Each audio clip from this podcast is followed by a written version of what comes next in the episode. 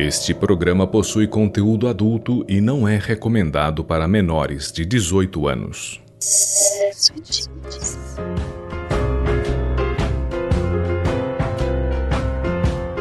Audioconto Sexo e Tintas Contos do Sexo e Tintas para você ouvir.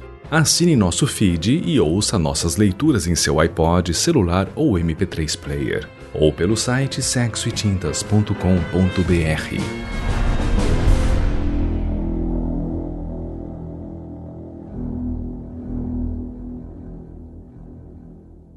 Faminta é como ela estava. Há muito tempo sabia que seu limite era de uma semana. Mais tempo do que isso, a razão começa a sumir. Não há como trabalhar, cumprir rotinas diárias, não há como fazer nada.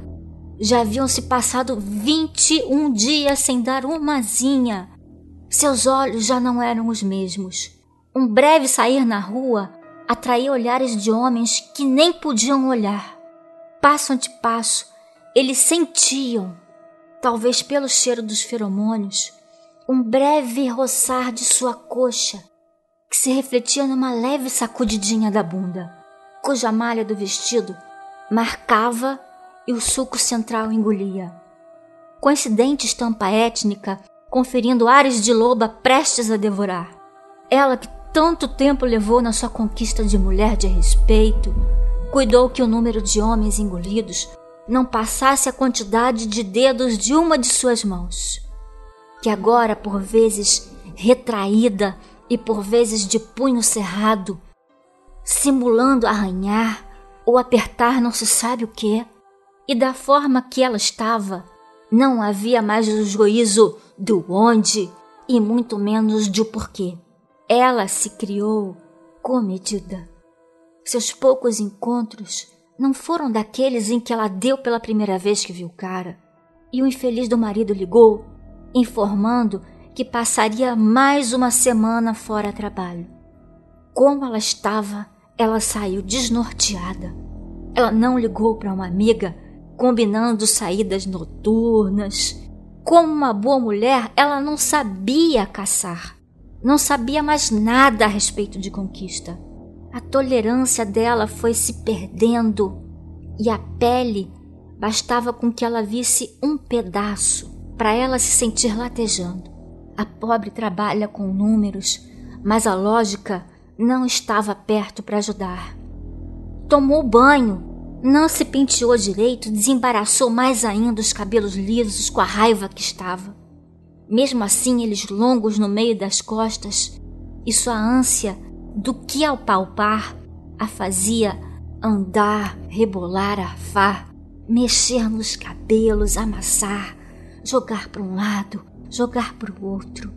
Ela se acostumou a não olhar os homens nos olhos, mas os olhos de um faminto cruzou com os seus na rua, de tal forma que ela se desequilibrou e quase caiu, se apoiando na mureta de um bar. Desnorteada, ela entrou. O que a senhora quer? Estamos quase fechando. Se sentiu como se fitasse um macho pela primeira vez. Porém, ainda não conseguia olhar nos seus olhos. Tentou, mas ele fugiu para o meio das coxas vestidas de preto, na qual um volume parecia sussurrar para ela: Não olhe, não olhe. Mas ela olhava. As unhas estavam grandes e ela arranhava a mesa, mantendo seus olhos fixos. A bandeja desceu. As coxas relaxaram e o pau subiu instantaneamente. Foi o cheiro, o olhar de louca? Não sei. Ela levantou, expôs sua cintura fina, de dois terços do tamanho da bunda, redonda para os lados e para trás, nem um terço ao qual ela pudesse se agarrar. Esqueci o celular. Posso fazer uma ligação? Foi. Sóbria pela ausência do álcool, bêbada de tesão, cambaleou até o balcão.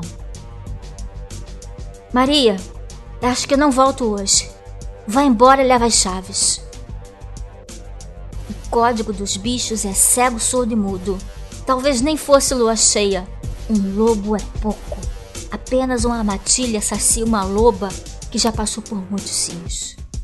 Bateu o telefone com as duas mãos, segurou de cada lado a sua saia e subiu um pouquinho, mais um pouquinho, empinou a bunda, olhou para o bicho homem que estava atrás do balcão e sorrateiramente rodeou os olhos pelo resto do ambiente para ver se haviam mais machos no local.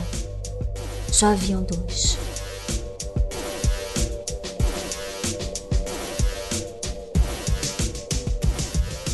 Toma o mastro, João! Abaixa aquela porra daquela grade! Fecha tudo! Estou indo, estou indo! Saia já mostrava metade da polpa da bunda. Mas o homem atrás do balcão estendeu seus braços e arrancou todos os tecidos, passando pela sua cabeleira embaraçada. O tal João já havia voltado e ele estava em posição privilegiada, por trás. Então ele abriu rápido sua calça preta, colocou o pau para fora e, sem paciência para descer a minúscula calcinha, ele empurrou um pouco para o lado. Mas talvez ela tivesse entrado junto. A aridez da renda agiu como uma lixa nas suas entranhas, até escapulir para fora. Com uma das mãos, ele agarrava seus cabelos e mordia sua nuca, tal qual um morcego matando a fome. Nervoso do outro lado do balcão, o outro começou a grunhir como se fosse uma língua dos bichos que quisesse dizer que viu primeiro. Pulou do balcão segurando uma garrafa, e ele acertaria na cabeça do tal João se ela, com toda a sua força, agarrando o gargalo com as duas mãos, não tivesse o salvado. Ela se afastou um pouco do balcão e a usou para massagear o seu grilo. Ele então tomou de volta a garrafa e jogou longe. Já viram dois gordos tentando passar por uma porta estreita? Um deles precisa arrombar a porta dos fundos. E assim foi. Os machões nunca haviam encostado em outro homem mas suas pernas cabeludas se roçavam, assim como suas barbas acabaram se tornando amigas ao ponto de que talvez não fosse mais apenas a fêmea o objeto de prazer. Os fugitivos às vezes saíam da toca e se esbarravam. Havia muitos pontos de contato em comum entre os três. Leitor queria ler algo ou ouvir sobre boquetes, carinhos, afetos preliminares, não houve. Apenas na primeira das cruzas, pelo menos na primeira das cruzas, não houve carinho algum. Houve um delicioso retrocesso às origens que talvez antigos desbravadores conheciam quando retornavam para o lar. A verossimilhança estava gravada em cavernas rupestres de homens primitivos onde neandertais metiam com força em fêmeas homo sapiens, mesmo tendo sendo testemunhas do canibalismo dos últimos da sua espécie. Os registros nas cavernas, semelhante à imagem impressa na foda desses descompensados humanos do bar. A força era tanta que filetes de pigmento de sangue foram colados pelo mais antigo aglutinante que existe na história a porra.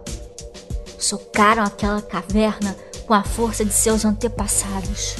Dominaram ali o primeiro bisão feminino. Fizeram uso de suas ferramentas como há milhares de séculos não eram usadas. Gritaram os três juntos, se arranhando, arrancando os cabelos longos.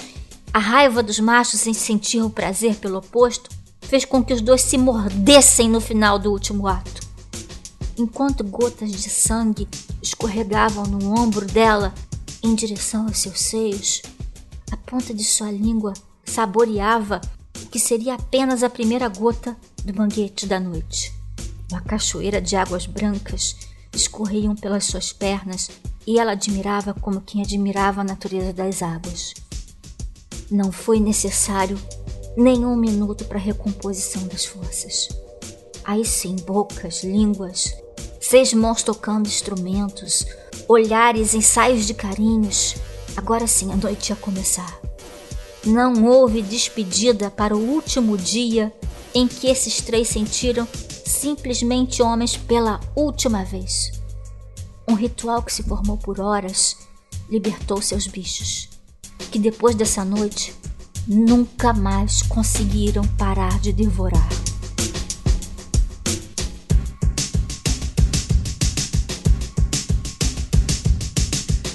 Você ouviu Arte Rupestre, escrito e interpretado por Érica Peçanha, com participação especial de Bruno Costa.